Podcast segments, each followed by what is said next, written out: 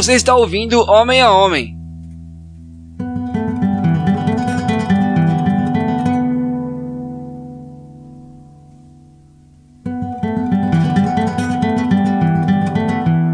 Um podcast sobre masculinidades feito por dois anarquistas.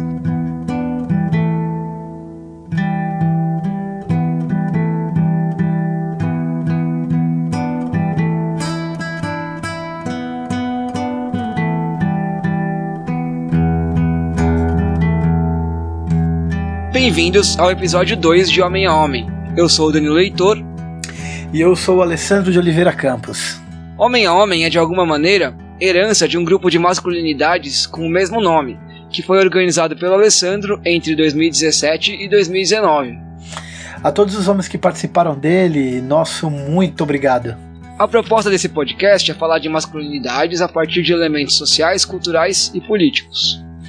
No nosso primeiro episódio, muitos meses atrás, falamos do filme Coringa. Hoje falaremos de um tema muito discutido nos últimos anos: os privilégios. Bom, o Homem a Homem deu uma pausa por motivos particulares que foram agravados pela pandemia. Essa pausa, a parte boa é que ela deu bastante tempo para a gente pensar sobre os nossos privilégios. E agora que voltamos, seguimos a mesma estrutura do nosso primeiro episódio. A gente perguntou para cinco homens diferentes a mesma coisa. O que você entende por privilégio? Você tem privilégios? Se sim, quais seriam? A partir das respostas que eles deram, que a gente dividiu em dois blocos, a gente vai construir um diálogo sobre o tema. Então a gente vai começar com o primeiro bloco de áudios.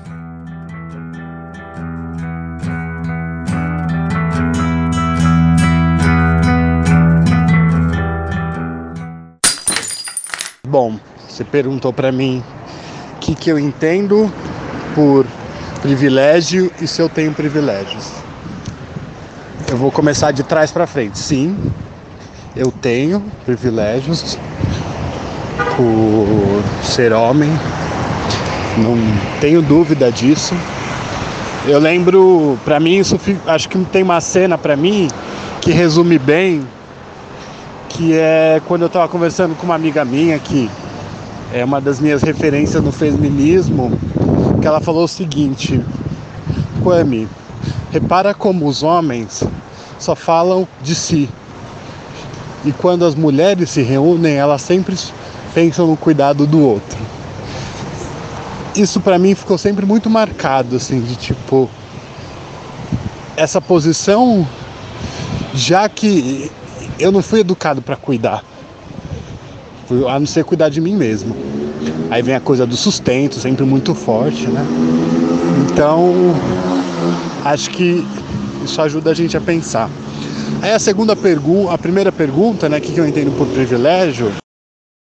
É, acho que tem duas, acho que tem duas dimensões essa pergunta, né, para entender o que é privilégio, né, o que é ser privilegiado. Que eu acho que é uma dimensão, ela passa por esse câmbio estrutural, né, é, do, de uma estrutura montada para privilegiar os homens, mantê-los numa relação de poder, né? que aí implica o micro. Né? Então, quando a gente fala de privilégio, a gente está falando de relações de poder, né? de, de uma hierarquia que muitas vezes se, se configura no, no, no, no, no trabalho de casa, por exemplo. Né? De, de num, é, de se colocar numa posição de que não.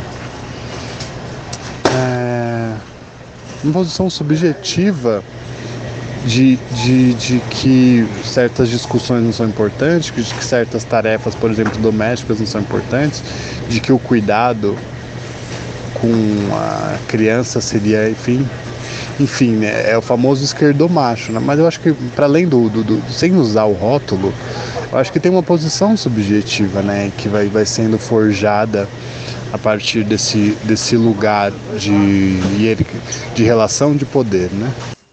Eu hoje compreendo esse debate sobre os privilégios em três, três esferas, né?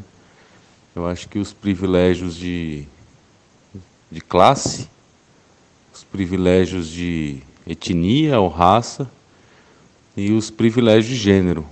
Né? Então eu sou paulistano, tenho 38 anos. É, minha origem familiar é de classe média, né? Às vezes média baixa, média despencando, dependendo do, do período aí da, da história do Brasil. É, e é interessante, porque no, no, no, meio que eu cresci, que eu participava, que eu frequentava, né, de escola particular, Zona Oeste de São Paulo, eu convivia com famílias, com pessoas geralmente mais ricas que eu, né? Então eu senti um pouco uma desigualdade, né? Seja de acesso a, a, a bens culturais ou, ou, bens mesmo, né? Televisão, carro, viagem, né? Diferente do que eu vivia. Então até um sei lá, acho que o início da adolescência, eu não, não conseguiria me ver no campo do, do privilégio, né?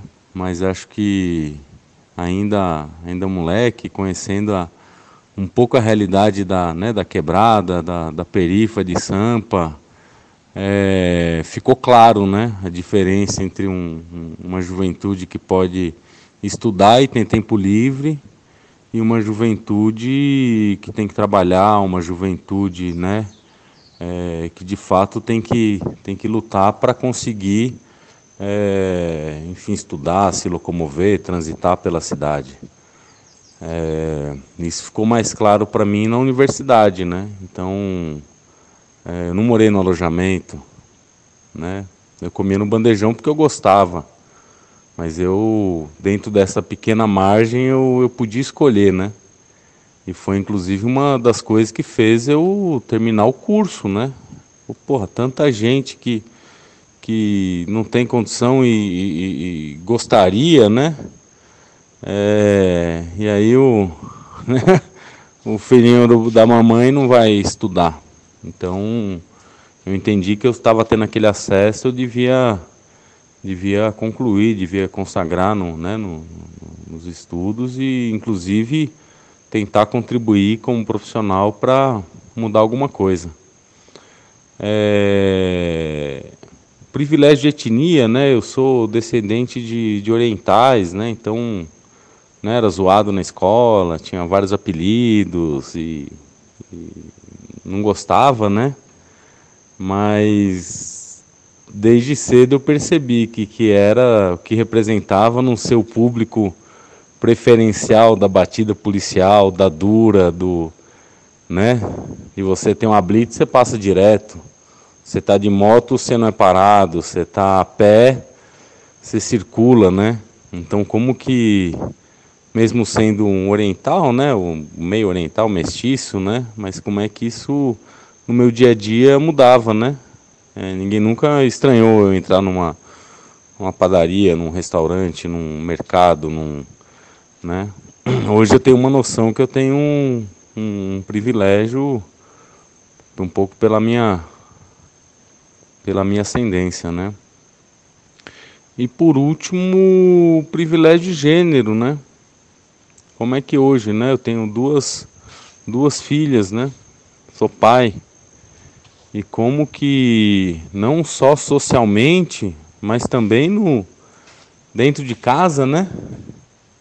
Como é que é dividido esse esse serviço, esse trabalho doméstico e como que até é, mentalmente, né? Você consegue se desligar de uma de uma louça por por arrumar, de uma roupa para lavar e muitas vezes a sua companheira não não consegue, né? E como que a gente não. Né? Eu nunca deixei de, de, de trabalhar, de ter, enfim, construir minha profissão. Mas como que minhas companheiras fizeram, né? Então, hoje eu, eu tenho uma noção que, lógico, né, num, num, num desenho maior da desigualdade social né, do Brasil, do mundo, eu não, estou no 1%, eu não estou nos 10%, né? Mas minha posição de homem, branco, ou mais ou menos branco, né? Oriental, é, como é que isso me possibilita acessos que não estão não estão colocados para todo mundo, né? E mais importante que isso, né? Não só como a gente identifica esses privilégios, muitas vezes alguns relativos, né, dentro da nossa dentro da classe trabalhadora, mas o que, que a gente faz com eles, né? Como é que eu posso usar, eu que tenho algum tempo livre, como é que eu posso usar esse tempo livre não só para mim, mas também para a coletividade, né?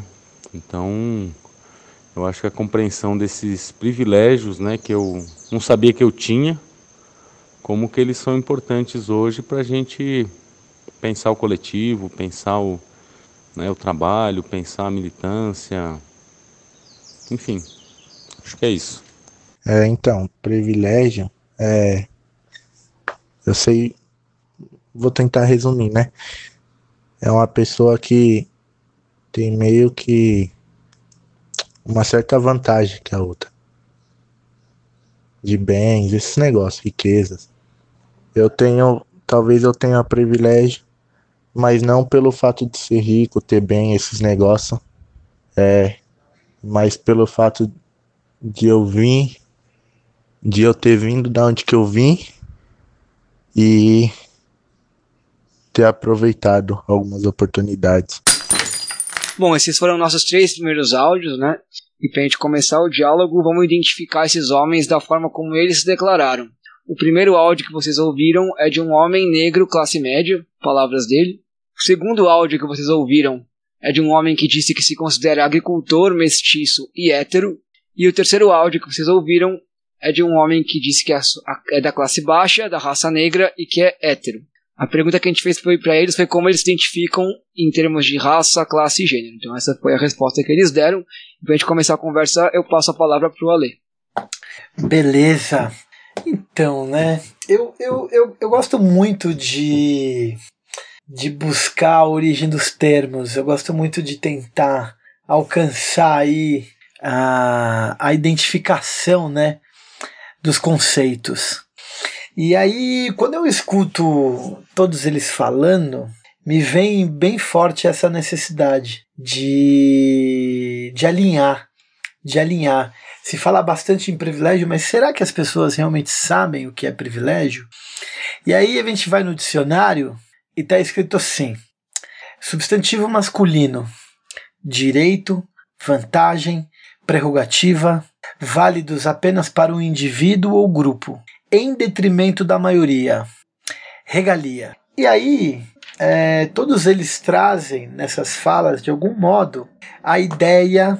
A, a ideia de poder, né? em todas essas falas deixa bem explícito a, a noção de poder.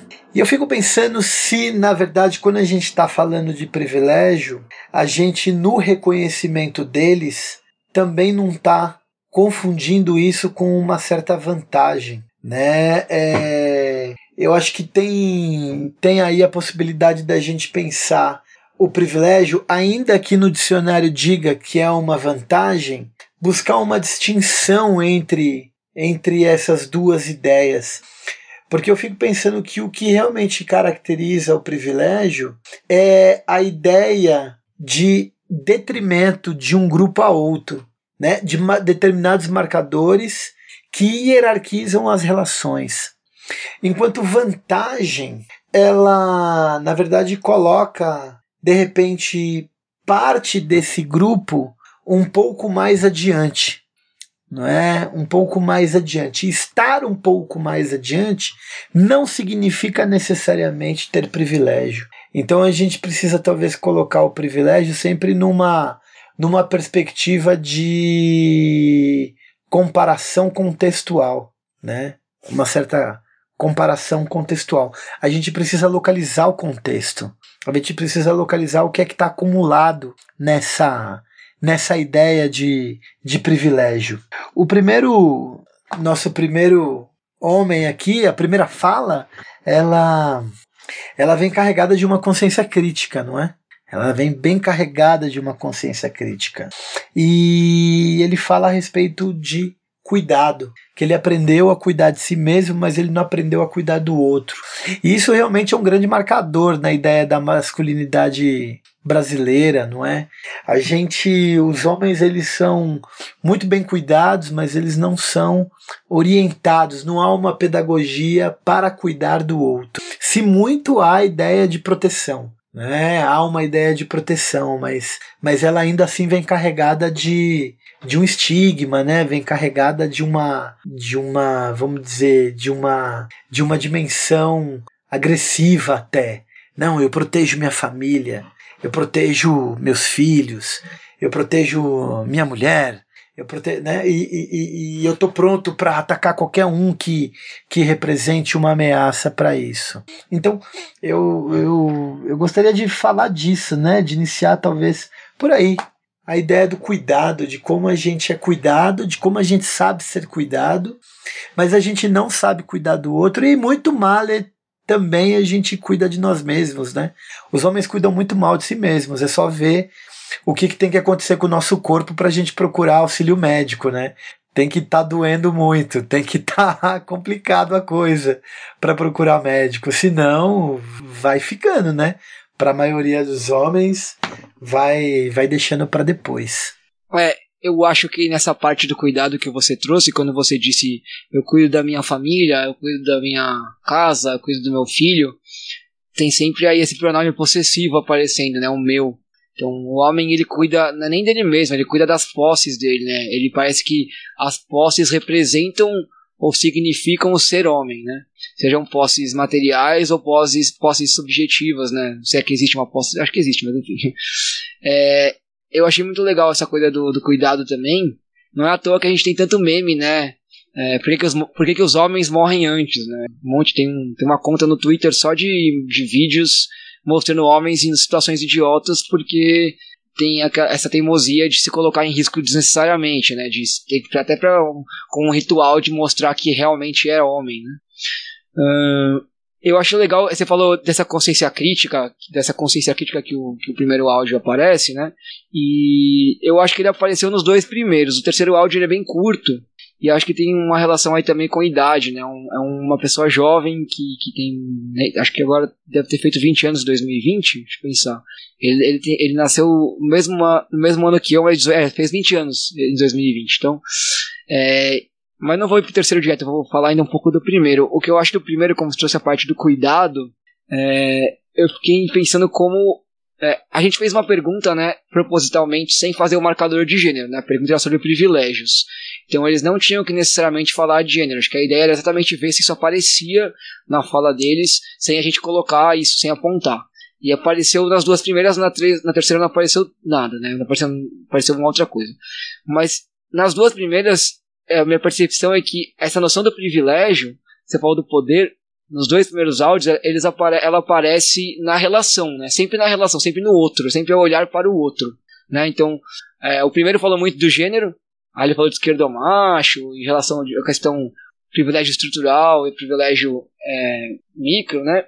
Uh, e o segundo falou classe, classe, raça e gênero e colocou essa questão também sempre na relação, a relação dele com os colegas mais ricos na infância, a relação dele com os colegas mais pobres na universidade, a relação dele com os colegas brancos e negros na escola, sendo ele um oriental, né? Então ele tava assim.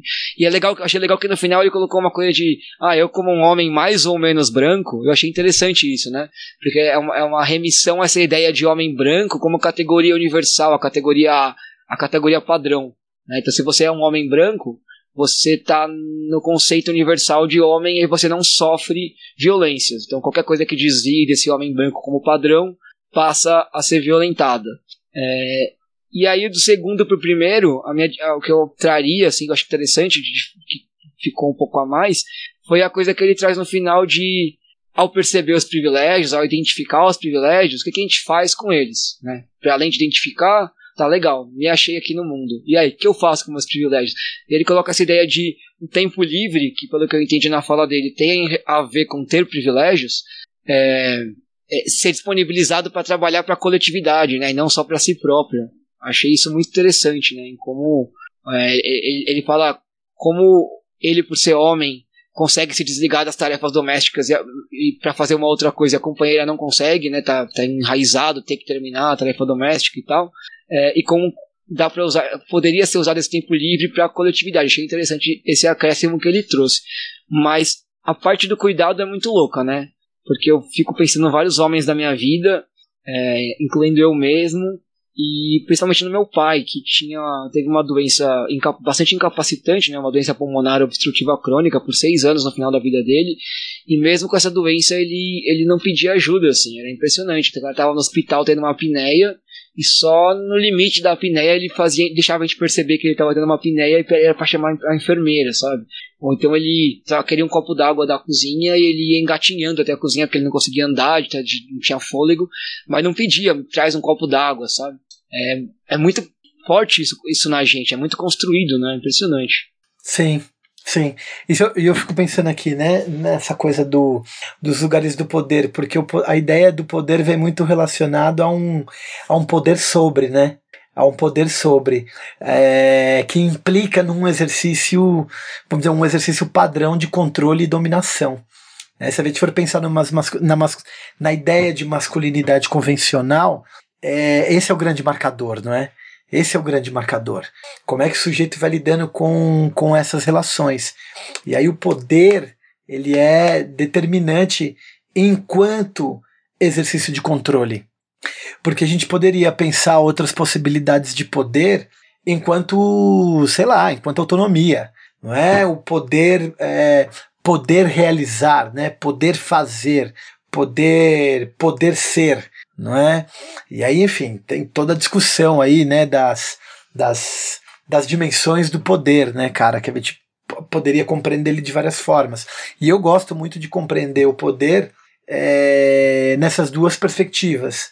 Não é? Eu não, é, eu não vou necessariamente por essa ideia de que poder é sinônimo de dominação. Né? Eu gosto muito de pensar o poder como também possibilidade de realização poder é realizar. E aí, quando a gente coloca a perspectiva de, de, de é, a perspectiva de relação, né, uma outra possibilidade, vamos dizer, de, de encontro com as pessoas, de encontro é, com o mundo, a gente pode experimentar um lugar de solidariedade, né, um lugar de partilha que isso aparece. Eu falei mais do primeiro áudio, mas no segundo é verdade. No segundo você traz, você traz isso, né? Ele também fala de uma hierarquia e vai, de alguma forma, elucidando a, a, a, a correlação é, desses marcadores gênero, raça e classe, que é a discussão de interseccionalidade, né, que está posta aí e que, enfim, que me parece sempre um conceito poderoso, né, cara? É, um, é, uma, é uma discussão muito potente. Porque se a gente for pensar essas nuances das masculinidades, né? E aí a gente sempre retoma a ideia de que não tem um homem, mas tem os homens. A gente precisa discutir masculinidade sempre na sua pluralidade. A gente vai perceber, a gente vai perceber isso dentro de cada lugar, não é? Porque se no momento o, o, o nosso primeiro homem diz não, eu tenho privilégio por ser homem, mas ele, mas ele é um homem, mas ele é um homem negro, né? Ele é um homem negro, então ele tem, ele tem privilégio em relação ao quê? Em relação a quem? Porque se a gente for pensar no mundo do trabalho, ele não tem mais privilégios que uma mulher branca, né? No mundo do trabalho, as mulheres brancas de classe média é, dentro das hierarquias da distribuição de riqueza, de acesso às oportunidades, as mulheres brancas têm mais oportunidades que os homens que os homens negros. Tá posto, né, um lugar de poder aonde a voz, a palavra é muito mais observada. Né? No, no, no, no a, a, distribuição da riqueza está posta o homem, o homem branco, a mulher branca, o homem negro, a mulher negra. Né? E aí, enfim, tem suas tem os seus recortes que podem ser desdobrados ainda mais, principalmente se a gente for buscar compreender essa relação de poder, as hierarquias e o poder, a gente vai perceber que, que tem aí os acúmulos de sujeição, né? A ideia de acúmulo de sujeição, ou seja, marcadores que vão fazendo com que os sujeitos tenham menos oportunidades, menos possibilidades, que é o que você falou da estrutura. Se a gente for pensar o racismo estrutural, se a gente for pensar o lugar da violência de gênero, se a gente for pensar a, a, a dinâmica piramidal dessa sociedade de classes, não é? Fica mais tranquilo de perceber esse acúmulo de sujeição, porque está dada na estrutura né? Tá dada a nossa estrutura. Então, é, individualmente as pessoas até vão tentar lidar com isso e vão tentar superar isso, mas vão conseguir pouco, né? Vai ser pouca pouca mobilidade, vamos dizer. E ainda que se consiga mobilidade, certamente não se tem transformação social, né? É aquela, é aquela diferença, né? Você pode experimentar alguma mobilidade social, mas isso não garante a transformação da sociedade. E é o que acontece, por exemplo, com esse homem negro. Ele pode até ter, experimentar alguma mobilidade social, mas não vai, isso não vai livrar ele da experiência do racismo.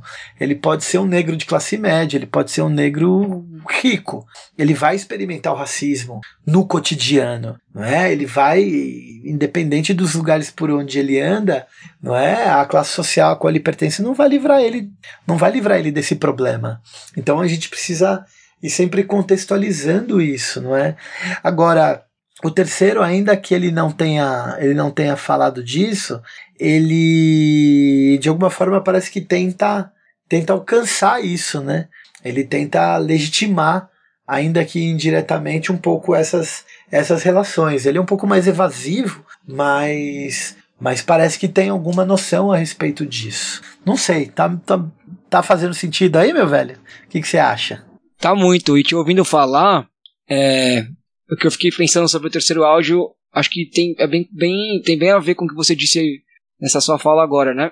Essa coisa do poder não ser só um poder de dominação, mas também de realização.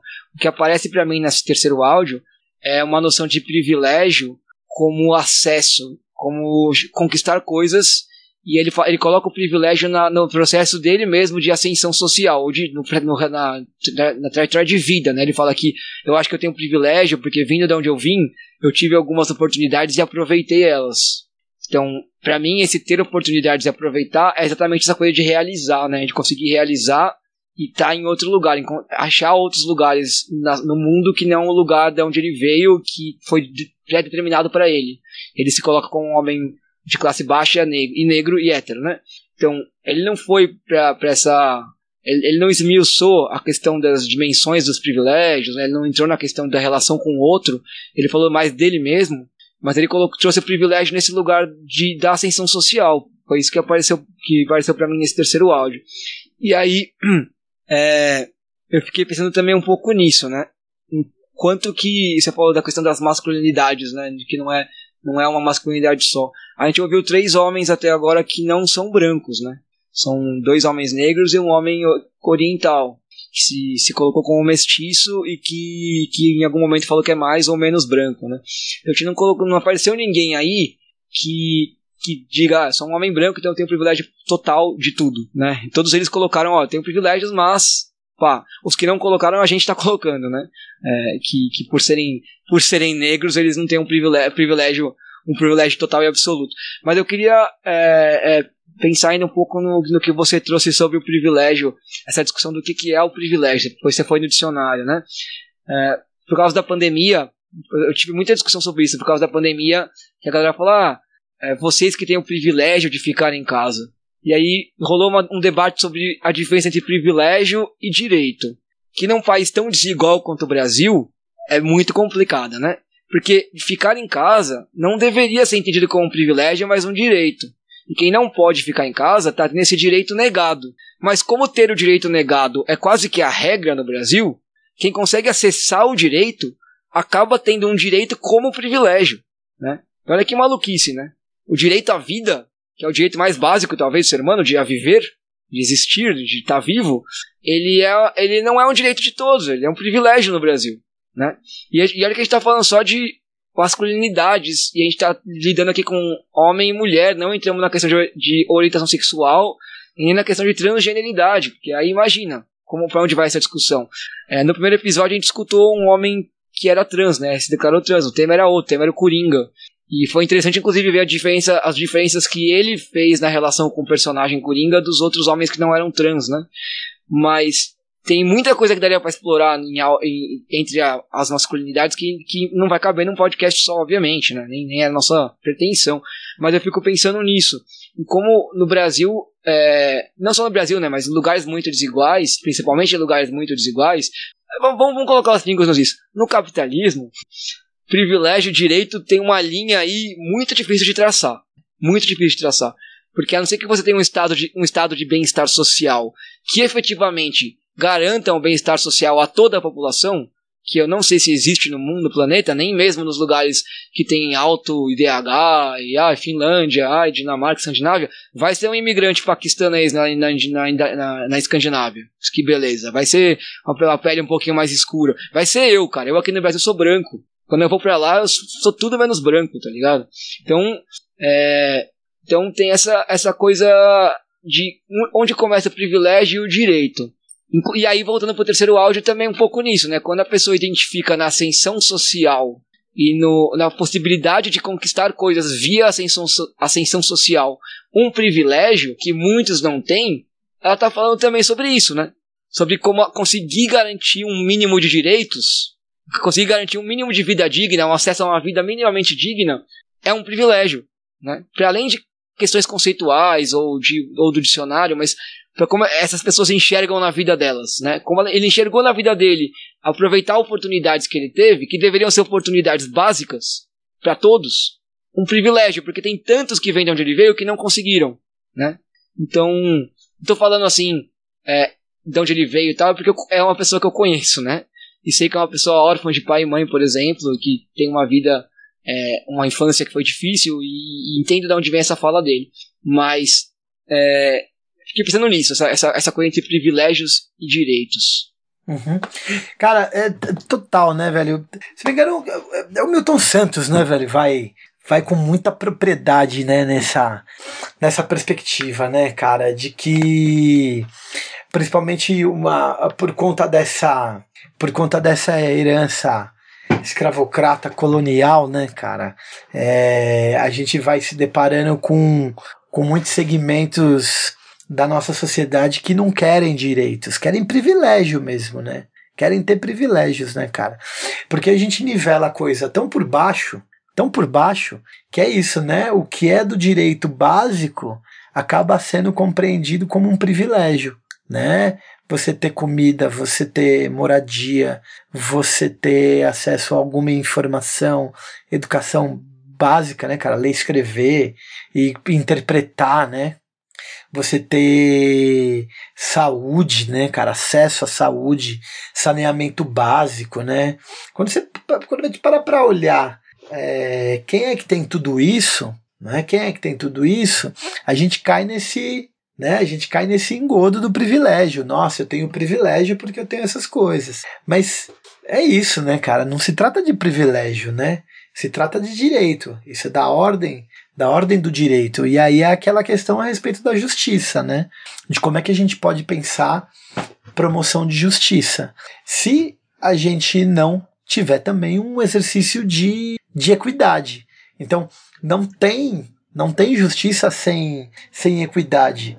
E aí, nesse sentido, a gente permanece com essa herança é, escravocrata, né? Eu já é, cara, eu, eu, digo isso em vários lugares por onde eu ando, que o grande problema que a gente tem aqui tem, não é necessariamente um problema de corrupção, né? As pessoas falam, ah, porque é corrupção, corrupção. Cara, corrupção é um sintoma, velho. Porque, na verdade, o problema que a gente tem é, é, é um problema com a escravidão, né, cara? A gente não teve um ajuste de conta. Não existe né? capitalismo sem corrupção, cara. Não tem, exato, né, cara? Não tem, não tem. Então, a gente, é, é, nessa reparação, né?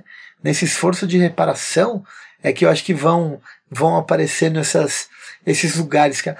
E é, e, e, pô, cara, e é perverso essa ideia do privilégio, né? Quando a gente tá lutando, quando a gente tá lutando e, e, e tratando, na verdade, do, do, do, direito, né? Da manutenção da dignidade humana. É muito perverso, porque faz com que porque faz com que muita gente acabe, é, vamos dizer assim, né, é, numa certa lealdade a determinadas ideologias, elas, elas vão acreditando que na verdade elas são privilegiadas, né? Elas vão acreditando nisso. E aí eu fiquei lembrando de uma outra ideia que eu acho que é o Lima Barreto que coloca, a ideia de que no Brasil não tem. É, no Brasil a gente não tem povo quase, né? A gente tem público. Porque diante da diante dessa ideia, né, cara, de privilégio e direito, velho, se você mexesse com um pouco de direito, né, se você violar o, o mínimo, né, o pouco de direito que se tem, né, cara, é, é, é absolutamente legítima a rebelião, né? A ideia de revolta ela se torna muito legítima, porque é uma condição ética, né, cara? É a dignidade que está em jogo. Então, eticamente, você tem o direito à rebelião. Né? Eticamente, você deve se rebelar, né, cara? Você deve se revoltar porque o direito está violado, né? Não é uma reivindicação do privilégio, é uma reivindicação daquilo que é básico, né? Então, eu não sei se eu concordo com ele, né, cara? É muito boa, né? Eu acho que tem povo sim, cara. Eu acho que tem povo sim, mas eu acho que ele estava fazendo uma provocação, né? Era uma provocação na qual ele, ele se, se referia aí, mas eu fico pensando um pouco, um pouco nesse, nesse sentir, né? Nessa produção de consciência que que tá cheia de cheia de fissuras, não é? Para isso, né, cara? É muito a gente não consegue às vezes acumular, né? Algumas coisas, falta um, falta um acúmulo para entender o que, que é dessa, o que, que é da ordem do direito e, e que não dá para abrir mão, né? Que não se deve abrir mão dessas perspectivas. E a gente está num momento que tá foda, né, cara? Um momento que tá muito difícil é, nesse, nesse sentido. Acho que sempre teve, sempre teve muito difícil, mas a gente está num momento de perda de direito, assim, é, desde quando se ganhou alguns deles, não é? É muito, muito, muito, muito delicado. Ale, vamos escutar os outros dois áudios para a gente poder comentar sobre eles também, ver se eles levam a, a conversa também para outros lados. Bora! Uma minoria branca é, que ocupa boa parte dos cargos de poderes. É, na política, não só na política, mas é, em, outras, em outros setores, e faz com que tudo gira em torno deles, né? Falando assim de, de privilégio, falando do privilégio da, da, da de pele né, dos brancos. É, que tem um tratamento diferente do que nós preto. Seja no restaurante, seja no estacionamento, seja é, no hospital, seja em qualquer lugar. Né? Não agravando a todos os lugares, mas na sua maioria a gente vê essa diferença, esse privilégio que os brancos têm por ser branco, né, e mostrando todo é, o preconceito e o racismo que, que tem no Brasil até hoje. E acho que é isso. Eu vejo, como se fala, um privilégio. Eu vejo esse privilégio dessas pessoas brancas, né, dado dos brancos, em relação à nossa ao nosso povo preto. É, para os brancos é tudo mais fácil. Mesmo quando se está na comunidade, está na favela, na dificuldade que, que tem, todo mundo tem, mesmo assim ainda tem privilégio é, pelo a tom de pele. E se eu tenho privilégios, mano, É, eu acho que eu tenho, mas eu acho que eu tenho no sentido de que até a oportunidade né, de estar na capoeira de estar perto dos mestres, perto da gente, dos amigos. É, dentro da cultura, né, de uma cultura de matriz africana e indígena,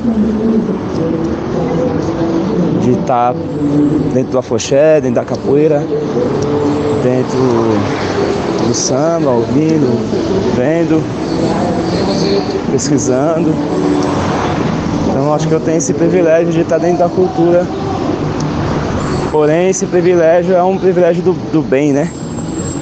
É um, é um privilégio de que a gente tenta passar isso para as outras pessoas. Não é como o que eu falei antes. As pessoas se aproveitam até, né, pelo fato de ser branca e, e ter o privilégio de entrar e sair em alguns lugares e fazer várias coisas enquanto a gente não tem. Mas a gente tem o privilégio de estar dentro da cultura e mostrar para eles como é que, que, que funciona, né? de alguma maneira. Ah, é isso, é através da cultura, dos movimentos que a gente tem, da né, capoeira, tudo mostrar para essas pessoas que sim, elas têm um privilégio enorme pelo tom de pele que elas têm, pela toda a história de. Como é que fala? De colonização, de tudo, né? É, a gente usa o nosso privilégio de estar na cultura, dentro desses movimentos, para mostrar para eles que o privilégio deles está escancarado, mas não é o do bom, né? É ruim. Mas é isso, acho que o único privilégio que eu tenho é, nesse sentido, é esse, né? De estar dentro da cultura e aí dentro dela é, andar em qualquer lugar. Andar em qualquer lugar sem.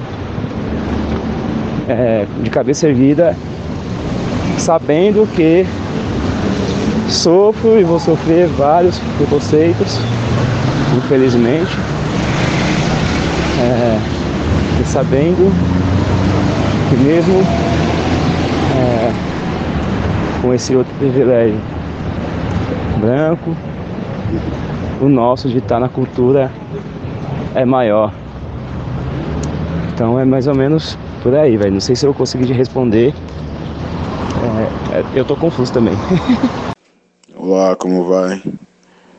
Cara, é, assim, eu preciso tomar um cuidado sempre que é, eu preciso comunicar algo, né? Porque não é diferente comigo, mas eu me vejo às vezes preso no significado ah, das palavras, né? O que eu quero dizer, o significado das palavras é pegar certezas emprestadas de terceiros e, e dar respostas, né? Mas enfim.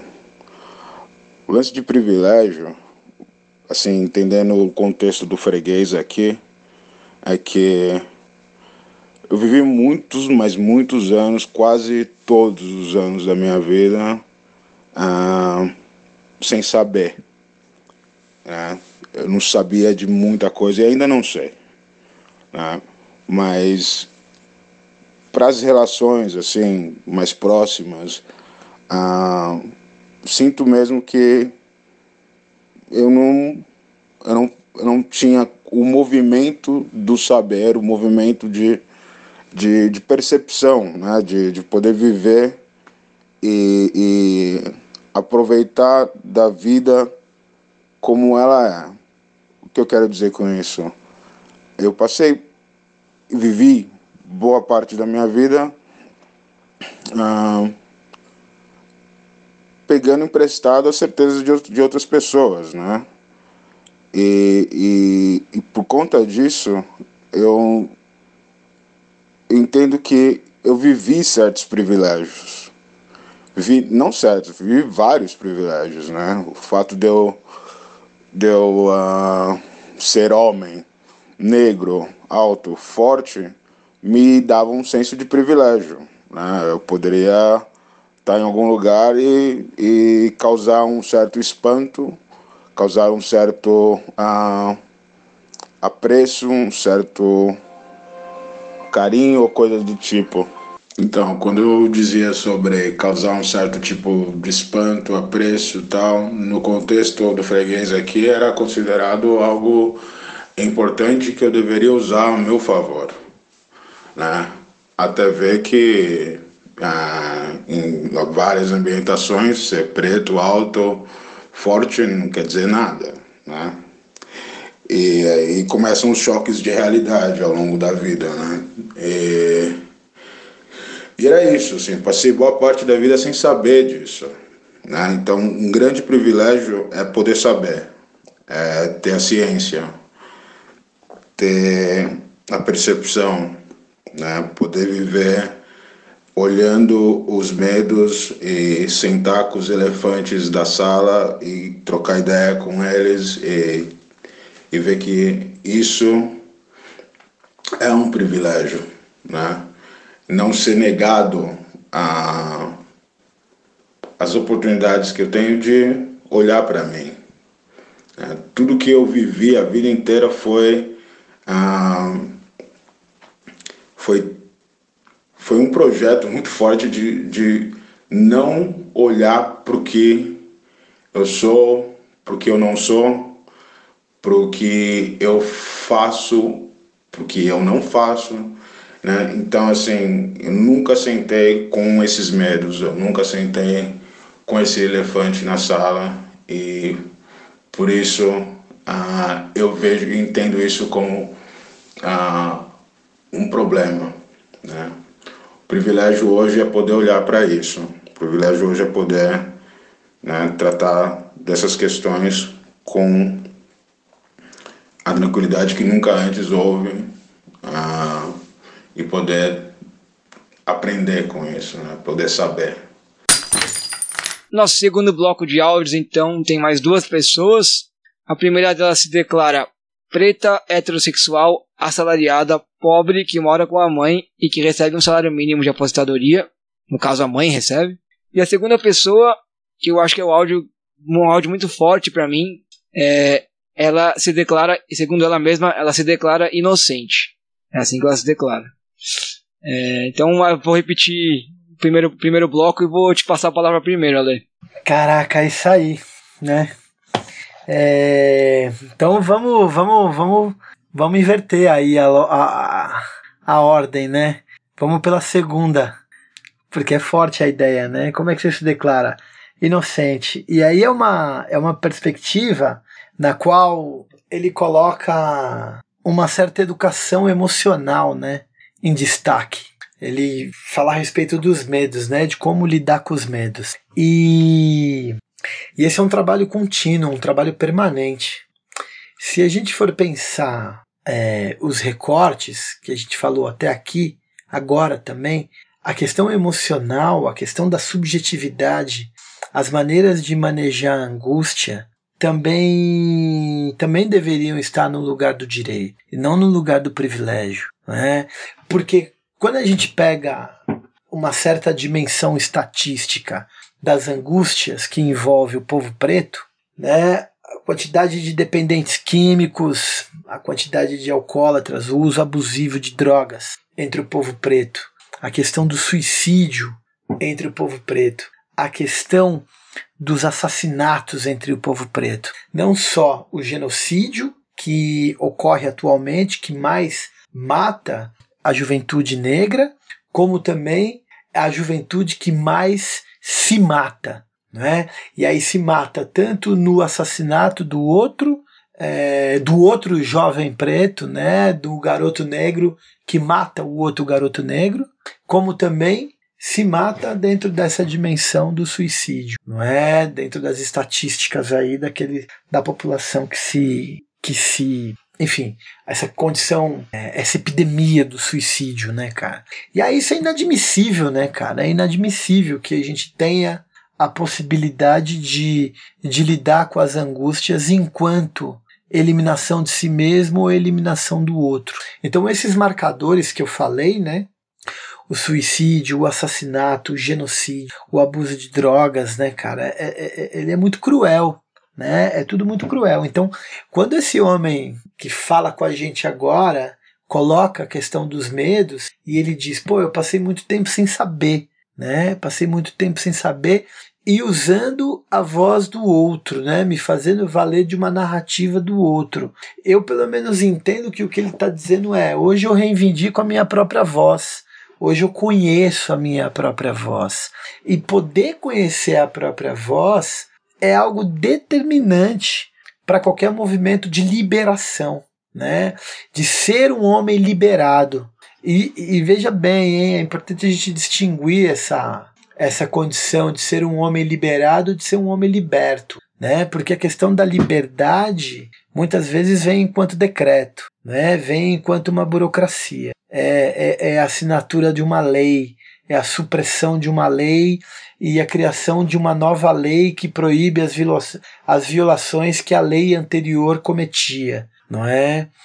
é? Isso é uma condição de libertação. Agora, de liberação, coloca uma, uma outra profundidade. Uma coisa não elimina a outra, né? Uma coisa não, não nega a outra. A gente tem que caminhar em torno dessa liberdade das burocracias, do Estado, das leis. Mas a gente precisa também caminhar nesse sentido interno de ser um homem liberado. E quando ele fala, cara, poxa, é, as duas falas, né? As duas narrativas aí colocam essa condição, né? Ele falando da própria voz e o, e o, e o primeiro homem desse segundo bloco agora, né? Também colocando isso. E ele coloca a questão do privilégio já de cara enquanto direito, né? Ele fala, pô, tenho, eu tenho o privilégio de estar na cultura popular, né? eu tenho o privilégio de ser um homem negro numa tradição de matriz africana, não é? Eu tenho o privilégio de estar perto dos mestres, eu tenho o privilégio de transitar por muitos lugares. Quando na verdade ele está falando é do direito, né? Ele está falando da ordem do direito. Então, é, que até uma hora ele brinca com isso, ele fala: não, eu tenho o privilégio do bem. Né? Eu tenho o privilégio do bem, porque eu tenho o privilégio do mal, né, cara? Eu tenho o privilégio. E aí é uma consciência sagaz, né?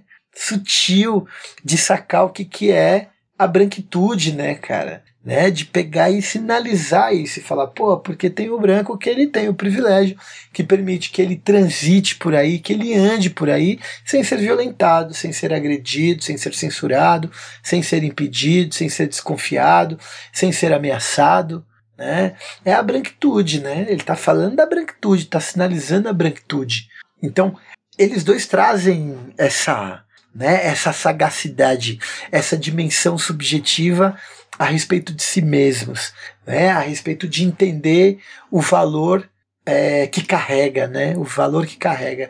E como foi construído, né? como construíram isso. Então eu, eu fico pensando que é, tem que entrar na conta mesmo, né? Essa dimensão subjetiva enquanto direito tem que entrar na conta, porque a gente está falando de saúde mental.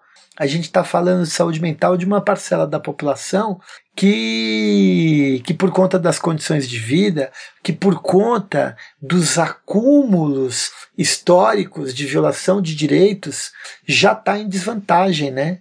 já está em desvantagem, né? No que diz respeito a essa saúde mental, no que diz respeito a essa a esse manejo de lidar com os conflitos. Porque é isso, né? Viver é em conflito, né, cara? A vida é cheia de conflito. A grande questão é como é que a gente vai lidando com esses conflitos, né? Ninguém ninguém tá falando de uma vida sem tristeza, sem dor, sem conflito, sem nada disso. Então, a gente está falando aqui do direito de poder ter ferramentas para lidar com esses conflitos.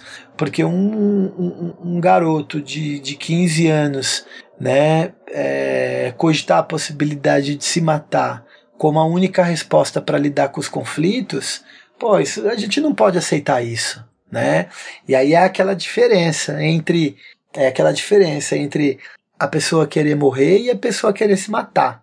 Cara, querer morrer, todo mundo quer morrer de tempos em tempos, né? Quem é que não quer morrer de tempos em tempos, cara?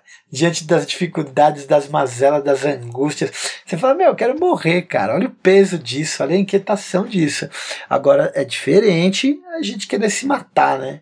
É diferente, porque a, é querer se matar é querer um aniquilamento. É o auto-aniquilamento. Olha, eu, eu, eu, sinto uma dor tal, é, eu, eu sinto uma inquietação tamanha que a única possibilidade que me parece viável é eu destruir a mim mesmo para na verdade destruir a dor que eu carrego. Então é por isso que a gente não pode aceitar a ideia, né, da juventude querer se matar, né? A, gente compreende a juventude querer morrer, principalmente numa sociedade que não tem lugar, né, cara? Uma sociedade que não tem lugar para infância, uma sociedade que não tem lugar para velhice, né? Um, enfim, e por aí vai. Então a gente compreende, né? Então a gente compreende querer isso. Agora a gente não pode se dar por por satisfeito, né? Tem que tem que produzir enfrentamentos em relação a isso. Ale, acho que as coisas que você destacou nas duas falas são basicamente as mesmas que eu tinha anotado aqui também que me chamaram a atenção. É, eu vou só retomar uma parte do último áudio que eu acho interessante que a gente abriu com um áudio que falava de cuidado, né, de cuidar de si, e terminou com um áudio que também fala de cuidar de si, né? Fala de cuidado, de lidar com os próprios medos. Não foi proposital, eu separei os áudios por tempo para ter dois blocos mais ou menos de mesmo, mesmo tamanho.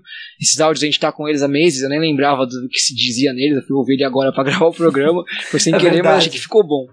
É, e assim, tem uma coisa que me pega nesse áudio que ele fala assim: eu passei parte da minha vida pegando emprestado a certeza de outras pessoas. E ele vivi vários privilégios por isso.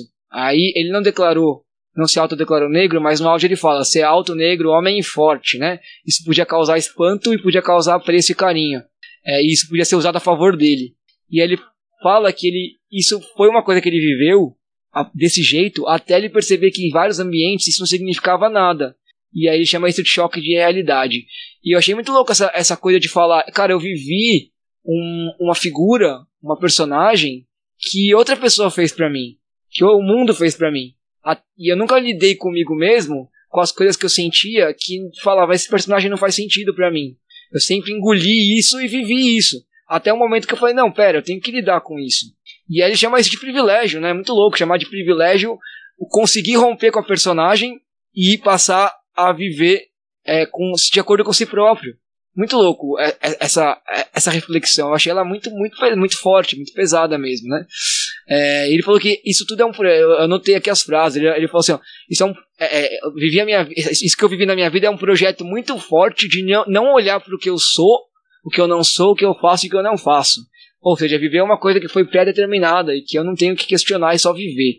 Então eu achei muito louco e ele fala privilégio é poder tratar dessas questões e poder saber que elas acontecem, que elas existem. Eu achei isso muito, muito louco. E o, o áudio anterior, a mesma coisa que você falou, que foi o que me chamou a atenção, essa coisa de afirmar um privilégio bom, né? Ele fala ah, privilégio bom privilégio ruim. Então, tá dentro de uma cultura, afirmar a minha, a minha origem, afirmar a minha tradição, é um privilégio que eu tenho. Né? Eu concordo plenamente com você de, de pensar que, que, pô, isso seria um direito, não um privilégio. É, e aí eu queria trazer uma outra coisa, que também foi acidental a gente falou com cinco homens, nenhum deles era branco. Eram quatro homens negros e um homem é, que se declarou oriental. A gente, eu, lembro que a gente tentou procurar mais homens, né? a gente fez essa pergunta para vários homens, mas esses foram os que responderam. E também não foi uma escolha fazer um recorte sem nenhum homem branco, mas um pouco por isso e um pouco, na verdade são coisas separadas, mas por isso também por conta da, do que aconteceu esses dias e acho que não tem como gravar um podcast sobre masculinidades não falar disso um pouquinho é, eu acho que nenhum dos áudios apareceu, e acho que é, é, é, é uma consequência de a gente ter feito uma pergunta aberta, mas nenhum deles apareceu com peso a questão da, da violência de gênero, né, do privilégio, que a pergunta não era sobre violência, era sobre privilégio, mas não apareceu o privilégio de gênero como uma coisa violenta, apareceu como uma coisa de diferença, de cuidado, de tarefas domésticas, mas não apareceu a violência em nenhum momento. A gente está há dois dias de um caso absurdo no Brasil, que é o caso da Mari Ferrer, né, dessa história de estupro culposo, e, e, me remeteu a uma coisa, um exercício que eu já fiz em classe, que tem a ver tanto com a questão de, de raça quanto com a questão de gênero, de que é perguntar para os meus estudantes: vocês acham que o Brasil é um país racista? E aí, 95% levanta a mão. E vocês acham que vocês são racistas? Ninguém levanta a mão. Um ou dois. Aí eu faço a pergunta: vocês acham que o, país, o Brasil é um país violento com as mulheres? Que é um país machista e violento para as mulheres? também um grande número levanta. É menos do que o racismo, mas um grande número levanta a mão. A maioria levanta a mão. Você acha que você é violento e machista com as mulheres? Ninguém levanta a mão, né? Então, é, pensando nesse, nesse, caso da Mari Ferrer, que, que foi muito pesado e, e mexeu muito com coisas dentro de mim aqui. Estava tomando banho e pensei numa coisa, naquela frase maldita do nem todo homem, né? e até pelos privilégios de gênero que eu vivi e das violências que eu cometi enquanto homem, intencionais ou não, né? Ou tendo a percepção do que eu estava fazendo ou não tendo, é, e assim, quando, quando eu digo tendo a percepção, é tendo a percepção sem saber que isso é uma violência, né? Sem entender que é uma violência. Não que eu seja violento propositalmente, tenha batido em alguém, mas tendo sido violento porque achar que é normal, e depois perceber, não, pera, isso é uma violência, né? Uh, tendo vivido tudo isso, eu fico pensando, eu, me veio uma, uma metáfora no banho que eu ainda não decidi se ela presta ou não presta, eu quero saber de você, o que, que você acha. É, quando eu ouço essa coisa nem todo homem, eu penso que falar nem todo homem é a mesma coisa que falar nem toda arma. É, porque sim, a arma não precisa atirar. Ela não precisa nem estar carregada com as balas. Mas ela, nunca, ela não deixa de ser uma arma. Né? Então, no mundo que está estruturado como o nosso está estruturado, ser homem é ser arma. É ter a possibilidade de ferir, e pior, né, que esse caso traz pra gente, de ferir sem ser cobrado, de ferir sem ser responsabilizado, né? E é claro que aí isso vai mudar muito de acordo com a minha classe. A gente tá falando de um playboy que tem relação com a família Marinho, enfim, que é um cara super rico tal. É, vai mudar muito de acordo com a cor da minha pele, vai mudar muito de acordo com muitas coisas, né? Uh, o goleiro Bruno, por exemplo, que era um homem negro e cometeu uma coisa absurda, foi preso. É, foi julgado, preso, culpado. O técnico Cuca, que é um homem branco, na década de 80, foi condenado por estupro, ficou preso por um mês na Suíça por ter estuprado uma menor de idade. E quando voltou pro Brasil foi recebido com festa pelos torcedores do Inter, do Grêmio, que era onde ele jogava, e do Inter. O cara juntou torcedor dos dois clubes rivais para comemorar a volta dos pobres injustiçados ao Brasil, sabe? Então, é, eu sei que o áudio, os áudios, a ideia desse, desse episódio, da pergunta que a gente fez, não era falar de violência de gênero, mas para mim é muito difícil pensar em privilégios sendo homem tendo um caso que aconteceu há dois dias batendo na nossa cara e não tocar nesse assunto. Talvez eu tenha desviado muito do que, do que os áudios trouxeram pra gente, né? Um falando de cuidado de si, outro falando de, de cultura e de tradição. Mas é uma coisa que eu queria trazer para esse episódio porque mexeu comigo e, e, e, não apareceu tanto nos áudios, porque não, talvez não devesse aparecer mesmo. Mas eu acho que não tem como fazer um episódio sobre masculinidades sem tocar pelo menos de leve, de leve não, né? Sem tocar de verdade, sem encarar de fato, já que o último áudio fala, fala de sentar com os elefantes da sala e trocar ideia com eles, sem trocar ideia com, essa, com esse elefante aí que é nós somos arma, né? Você pode não ter atirado ou achar que você nunca atirou, mas você é uma arma. Neste, nessa estrutura você é uma arma. Aí eu queria saber o que, que você acha. Então, eu eu fiquei aqui pensando e lembrei de uma expressão do professor Kabengele Munanga, né, renomado intelectual, ativista, é, que foi professor da USP, que segue aí fazendo coisas muito legais. Ele diz o seguinte sobre o racismo no Brasil. Ele diz: o, o, o racismo no Brasil é o crime perfeito, porque você tem a evidência do crime, todos reconhecem o crime, mas você não tem o criminoso. Esse exercício que você faz com seus alunos expressa muito bem a ideia do crime perfeito. Porque todo mundo percebe que tem algum problema, mas ele, mas o problema não tá, o problema não tá nas pessoas, né? O problema tá no outro, o problema tá fora, o problema tá em algum lugar que não sou eu. E e aí a ideia de, de crime perfeito, porque na estrutura é exatamente assim que as coisas devem ser. As pessoas vão sentir vão experimentar as consequências disso, mas não devem compreender a origem disso e tampouco devem enfrentar a causa disso, né? Então, é uma ideia poderosa, né? O, a fala desses dois homens agora colocam coloca em evidência uma coisa que, que é importante e que você é, quando traz a questão da arma e faz essa analogia, não é? eu diria que essa arma ela, ela é um alinhamento entre um corpo, né, que é o corpo do homem, que é essa arma, e a intencionalidade que, vamos dizer, que, que executa, não é? é que atua através desse corpo. Eu, eu concordo contigo. Eu acho que todo o corpo, todo o corpo masculino, ele, ele, ele carrega essa possibilidade na estrutura, carrega essa possibilidade. E, E por que, eu tô falando isso? Porque quando a gente para para pensar nos corpos negros, é, são corpos paradoxais. Porque é um corpo que carrega o estereótipo de um modo muito próprio. É um corpo que vive o estereótipo de maneira muito singular. Porque o corpo estereotipado do negro, ele provoca uma ambivalência, né? Ele provoca desejo e medo. Ou é o estereótipo da hipersexualização, né, que muitos homens vão entender, muitos homens negros vão entender como privilégio, né, de viver essa hipersexualização, de ser objeto de desejos e tal. É, e aí coloca essa dimensão em pauta, quando muitas vezes essa hipersexualização nada mais é do que uma das faces do racismo, né? Falar do ah, o negão pegador, né, comedor. Isso isso não é um elogio, né? É uma animalização desse corpo, né? Uma animalização desse corpo, mas que traz muitas vezes uma das poucas possibilidades desse homem poder ter a ideia, né? Poder estar nesse jogo de aparentes privilégios. Então, ou há essa dimensão da hipersexualização do corpo negro, ou há a dimensão da ameaça. Porque o corpo negro sendo ele uma ameaça, justifica o trato que a branquitude oferece a esse corpo. Porque a branquitude, ao temer o corpo negro, precisa fazer alguma coisa com ele, que é a ideia do matável, né? É um corpo matável, é um corpo que pode ser executado, afinal de contas, a presença do corpo negro é uma ameaça, né? Simplesmente por ele estar ali, tá andando na rua, tá caminhando no espaço público, adentrou num espaço X, provoca um espanto, provoca um temor. Então a resposta que a branquitude oferece para esse corpo, que faz com que o branco tenha medo, é pode eliminar, pode eliminar.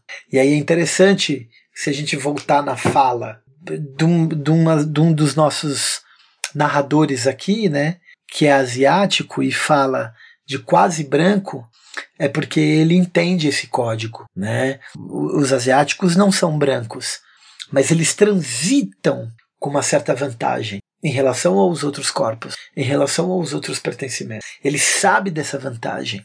Ele sabe que ele, por exemplo, não é objeto principal da violência policial. Ele sabe disso, né? Todos nós sabemos. E aí, quem é o objeto principal? É o corpo que ameaça. E o corpo asiático não é um corpo que ameaça. Né? Não é um corpo que, que causa é, é, reações contrárias à sua presença na maioria das vezes.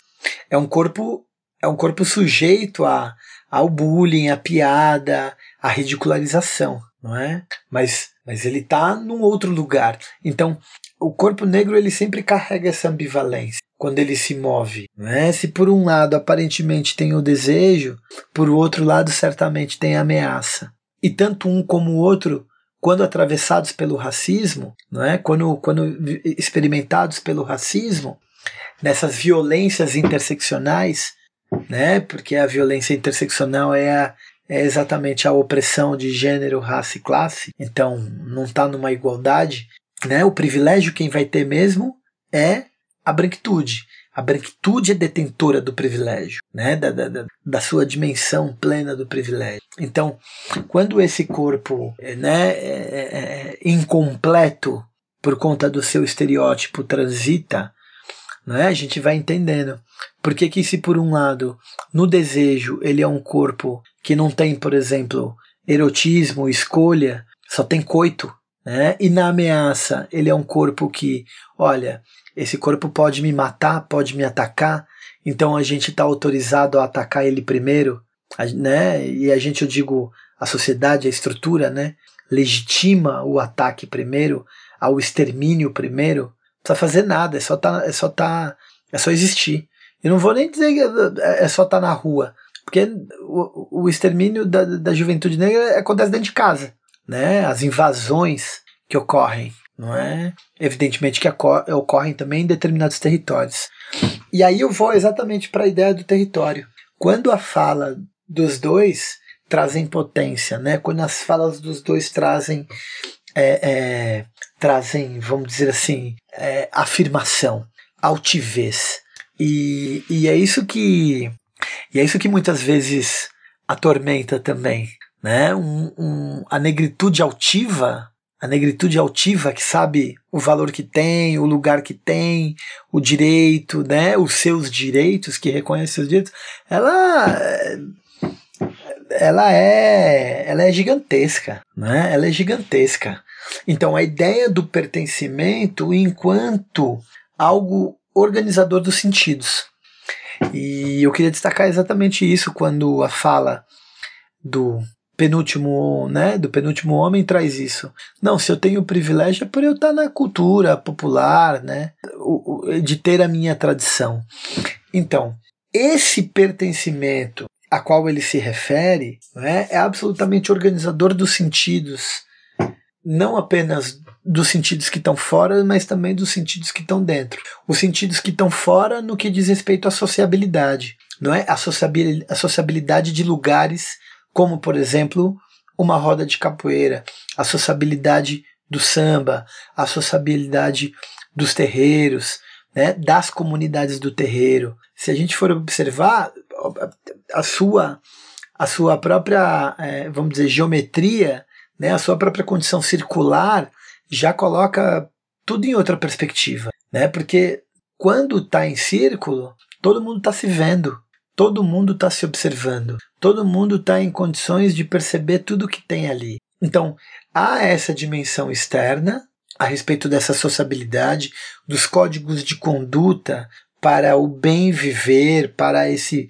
para essa partilha, mas também há essa condição interna, porque ao organizar o espaço externo, os sujeitos podem se apropriar exatamente daquilo que está dentro para poder é, para poder dizer o que precisa ser dito, para poder revelar é, o que precisa ser mostrado, se assim se assim for for for o desejo deles não é? Então, eu acho que a gente precisa ir em busca sempre de integrar o paradoxo. Não é, é, é, eu acho que é muito nocivo a ideia de eliminação dos contrários, né? Eliminar os contrários, né? Ah, somos diferentes, temos que eliminar as nossas diferenças. Não necessariamente né? A gente precisa pensar possibilidades exatamente de, de integrar o contrário. E onde é que a gente integra o contrário? Onde é que a experiência, a, a, uma das experiências máximas do paradoxal, né? É, e não estou falando do contraditório, porque são coisas distintas, hein? Mas do paradoxal. É a experiência da encruzilhada, né, cara? É a grande experiência da encruzilhada. A encruzilhada como possibilidade de coabitação dos contrários. E aí os contrários, enquanto epistemologia dos contrários, enquanto experiência da sagacidade. Porque quando a gente vai olhar a experiência é, das rodas, de todas essas rodas, é isso que está permanentemente colocado ali. Né? Nem tudo que você está vendo é o que parece. né? Nem tudo que você vê é o que você acha que você está vendo. É um pouco essa coisa do jogo da capoeira, né? Ah, é, as pessoas dizem, eles estão dançando, eles estão lutando. Então, eles estão. A capoeira é uma, é uma dança lutada e uma luta dançada. E aí é, a gente vai para um outro. Eu acho que aí a gente vai para uma outra possibilidade desse corpo como arma, né? Porque não é mais o corpo como arma enquanto ferramenta de dominação e opressão. Né? Porque quando a gente para para pensar na escravidão, qual era a arma da negritude? O próprio corpo. Né? A arma do capoeirista era o corpo. Ele não tinha outra arma, ele não tinha outra coisa. O corpo dele era toda a arma possível. E foi um instrumento de libertação. Né? Era um corpo em, em nome da liberdade. Não era um corpo em nome da violência que domina, não é? Porque essa experiência da escravidão, quem criou foi o branco. Quem inventa a escravidão nessa relação né, da colonização, quem inventa o negro como animal, o negro como menor, é o branco. O branco, quando se cria, a branquitude, quando se inventa, inventa o outro enquanto algo menor, enquanto algo destituído do direito porque a branquitude inventa a ideia de humanidade. O que, que é humano? o que, que é um sujeito é, pleno de direitos humanos? É esse sujeito que é homem, é, que é masculino, que é hétero, que é branco, que é saudável fisicamente e mentalmente, vamos dizer assim, é, que tem algum poder econômico, né? Ele, ele é a máxima representação da humanidade, da, da, humanidade plena, né? A humanidade no seu pleno direito. Então, então isso coloca para nós esse, esse embate. Então eu acho que a gente pode buscar, né? Eu não acho que é eliminar a ideia, por exemplo, que você traz de, de que o corpo humano é uma arma, ou de corpo do corpo do homem é uma arma. É, é sim, mas a gente precisa pensar é, em que projeto isso tá, né? Porque nas lutas de libertação, como essa da época da escravidão, do período da escravidão, e como é hoje, né? E como ainda é hoje, é, esse corpo pode esse corpo pode ser uma arma de, de liberdade. E, mas precisa estar tá dentro de um projeto maior, né, cara? Precisa estar tá dentro de um projeto de emancipação, precisa estar tá dentro de um projeto de revolução, precisa estar dentro de um projeto que vai que vai lidar aí, né, com as suas, aí sim, com as suas contradições, né? Vai ter que vai ter que encarar as suas contradições e bancar é, renúncias, né? E é isso que boa parte, boa parte dos homens eh, tem muita dificuldade, né? De entender a respeito do que se pode renunciar. Numa sociedade machista, é, um homem individualmente não pode renunciar ao privilégio de ser homem não é? Assim como o branco não pode renunciar o privilégio de ser branco numa sociedade racista, individualmente, né? Eu como homem, eu vou dizer, ah, eu renuncio meu privilégio, né? Eu não posso realizar isso, porque de novo, é estrutural, não é? Mas eu preciso ter essa consciência para poder exatamente me fazer valer dos lugares que eu ocupo e tentar ocupar eles de outra forma, né? Tentar ocupar eles de outra maneira. Aí, quem sabe, né, nas estruturas, nos enfrentamentos, nos lugares de poder, nos lugares de, de disputa para valer, é, alguma coisa vai, vai, vai acontecendo. Né? Mas individualmente eu não posso abrir mão disso. Como é que eu abro mão do meu privilégio individual? Né? Não dá. Né? Não dá. Mas o que eu estou tentando aqui, talvez, propor para a gente é exatamente esse esforço. Um esforço de pertencimento, né? um esforço de compreensão dos nossos pertencimentos para que a gente fa se faça valer de todas as armas que a gente tem em busca dos nossos projetos de liberdade, né, cara? Em muitos projetos é, críticos aí para estar tá no mundo de outra forma. E aí, meu velho, sei lá, né? Como vocês podem perceber, o Ale é um excelente meio-campista, né? Porque eu joguei uma bola toda quadrada para ele, o cara dominou, arredondou, colocou no peito, construiu uma baita jogada, me devolveu aqui na cara do gol para levar o podcast pro final. Eu não tenho mais muita coisa para falar não. É, eu acho que essa coisa do paradoxo do homem negro que você trouxe é sensacional. E me lembrou da música do Emicida que fala que uns têm pele alva e outros têm pele alvo. Né? Então, o corpo negro ele é uma arma, dentro da estrutura patriarcal e racista, ele é uma arma e ao mesmo tempo é um alvo. Né? Então tem esse paradoxo também, para além do que você trouxe. E, e quando você fala da coisa do, do desejo do desejo e da ameaça, aí você retorna para o último áudio, né? Porque o último áudio ele fala: é, é, eu percebi que por ser um homem alto, negro e forte, eu, eu podia causar espanto e também causar apreço. Ele chama de apreço, né? E que isso era algo a ser usado a favor dele. Então, ou para amedrontar propositalmente, ou para ter uma vantagem ali de, de afeto, né? Então, e, e aí depois ele volta para falar que como isso foi algo que construíram para ele e que ele nunca, que quando ele percebeu que isso não era ele, isso era algo construído, ele sentou com os elefantes lá. Né? É, eu tinha mais uma coisa para falar dentro do que você disse, mas eu acho que me, eu me perdi aqui, me perdi não, né? Foi embora, então porque talvez não fosse nada tão importante assim. Eu queria, eu ia, vou dizer então apenas pra gente ir pro bloco final de encerramento das nossas dicas culturais. E aí a gente volta no próximo episódio. Pode ser? Opa, beleza, beleza. Então já que a gente vai aí para as dicas culturais, né, de novo, a ideia aí é que a gente possa seguir adiante desse projeto aqui do homem a homem, não é mais do que nunca super necessário para nós, né? Eu, eu, eu gosto muito de fazer, de estar tá aqui, acho que foi bem legal Acho que foi bem legal. Eu não sabia bem como é, como ia ser. A gente ficou um tempão, né, com esses áudios aí e alguns deles realmente eu não lembrava como eram preciosos. Todos, né, muito valiosos, muito, muito valiosos. E então acho que espero que a galera tenha gostado aí de ouvir. Eu pelo menos curti muito fazer, tá aqui contigo e vamos que vamos, vamos seguir. Valeu mesmo. Eu também gostei bastante. E, pô, também tava com essa dúvida de como é que ia ser depois de tanto tempo. E, cara, fluiu e foi ótimo. Espero que quem tá ouvindo aí tenha chegado até o final dele e tenha também gostado da, da conversa. É, a minha dica cultural do episódio de hoje, por acaso, olha que coincidência. O Sesc, a plataforma digital do Sesc, tá tendo, tá tendo uma mostra de, de filmes africanos, chama Cine África.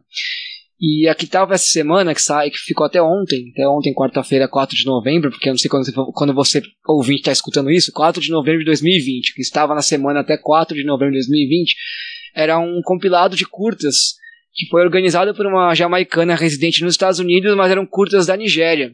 O nome do compilado era Beyond Nollywood, né? Tipo, para além de Nollywood. Nollywood é a indústria cinematográfica nigeriana, que tem filmes é, desde lado B ou lado C ou lado J, até tão bizarros, até filmes, é, grandes produções cinematográficas, daí o apelido de Nollywood. Mas ela trouxe, ela traz, acho que são oito ou nove curtas independentes. Todos da Nigéria e todos que, cara, cada um com uma pegada. E aí tem um deles, que eu inclusive achei no YouTube para assistir, com legenda em inglês, espanhol e francês. Em espanhol dá pra, dá pra sacar a conversa, e vai estar tá na descrição do episódio, na parte de dicas culturais que chama The Right Choice. E olha a brisa.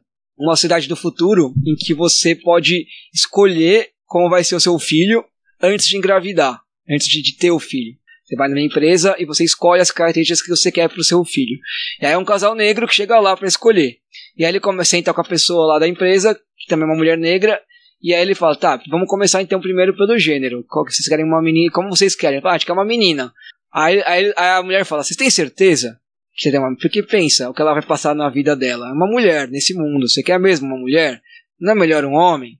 E aí vai indo, né? Os caras vão colocando as preferências e a mulher vai trazendo o ponto de vista dela ali enquanto orientadora, né? Enquanto guia da empresa que na verdade é uma baita aula sobre, sobre interseccionalidade e privilégio. Né? Então, é privilégio. antes de nascer, ela está te apontando para os pais o que vai acontecer na vida dessa, dessa, dessa criança que não nasceu.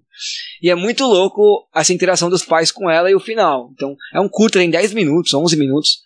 E tá no, no YouTube, tá aí do episódio. Então, a minha dica cultural, que foi um grande achado sem querer, é essa. E aí fica também essa dica, né? A gente é bombardeado por uma indústria cultural mainstream que é majoritariamente americana e também europeia. Então, quando aparecem mostras, livros, músicas, bandas que são que têm uma outra outra origem, prestem atenção, deem atenção, de, privilegiem. Alguns anos na minha vida eu, eu passei a ler autores pre, preferencialmente mulheres e não brancos, não, não americanos, nem europeus, nem brasileiros, brasileiros alguns, é, e isso trouxe uma, uma, uma, riqueza cultural que eu não fazia sentido que existia, não fazia ideia que existia, né?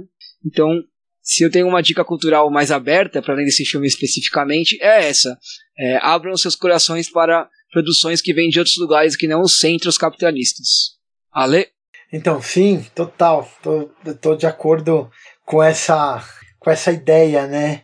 É, e aí eu tô procurando aqui, tava procurando exatamente isso, né? É, tem uma plataforma também chamada Videocamp, sabe? Hum, não conheço. É, e, e, e, tá rolando, cara. É, é, um, é, um, é um festival de raridades, né? Eles chamam assim, Festival de Raridades. Então é, é, diz assim, né? O Videocamp é uma plataforma online que reúne filme com potencial de impacto que podem ser exibidos por qualquer pessoa, em qualquer lugar do mundo e de forma gratuita. A ideia é criar caminhos para democratizar o acesso à cultura e à informação. E aí a ideia de direitos universais, né? E, e aí é muito legal, porque eles dizem assim, né? O que, o que é que eles entendem por filmes de impacto? São aqueles que apontam causas urgentes, que buscam retratar situações que precisam ser destacadas, que ampliam o nosso olhar para temas sensíveis e, sobretudo, que promovam um mundo mais justo, solidário, sustentável e plural. Então, essa plataforma Videocamp a gente vai, vai colocar aí pra, pra galera ver e vale muito a pena é, entrar assim. Tem, tem uns filmes incríveis. E é isso, coisa do mundo inteiro, cara. Coisa do mundo inteiro que tá nessa, nessa, nessa proposta, né? De, de, de divulgação, né? É um pouco. É essa, minha dica cultural tá aí, ó. É uma plataforma de filmes. Videocamp. Chegamos então ao final do episódio 2 de Homem a Homem. Obrigado para você que ouviu até o final. E eu quero lembrar que esse podcast é integrante do projeto O Anarrest, que também produz outros podcasts, alguns vídeos num canal de vídeos e outras iniciativas que vão aparecendo por aí, sempre de inspiração anarquista. É sempre legal lembrar que ele está hospedado no servidor da Rádio Sense, uma rádio online anticapitalista. Se você quiser saber mais sobre esses dois projetos, o Anarrest e a Rádio Sense, é só acessar os links que estão na descrição do episódio. E se tiver dúvida, sugestão ou qualquer outro tipo de comentário, é só escrever para a gente na própria Rádio Sense, é, ou no e-mail oanarrest.gmail.com ou no Twitter, arroba oanarrest. A gente volta, se tudo der certo, no mês que vem. E por último, a nossa música, a nossa música de encerramento de hoje é a música da vinheta de abertura do programa, chamada Exu Odara, de autoria do Kiko Dinucci e executada pelo próprio. Até mais.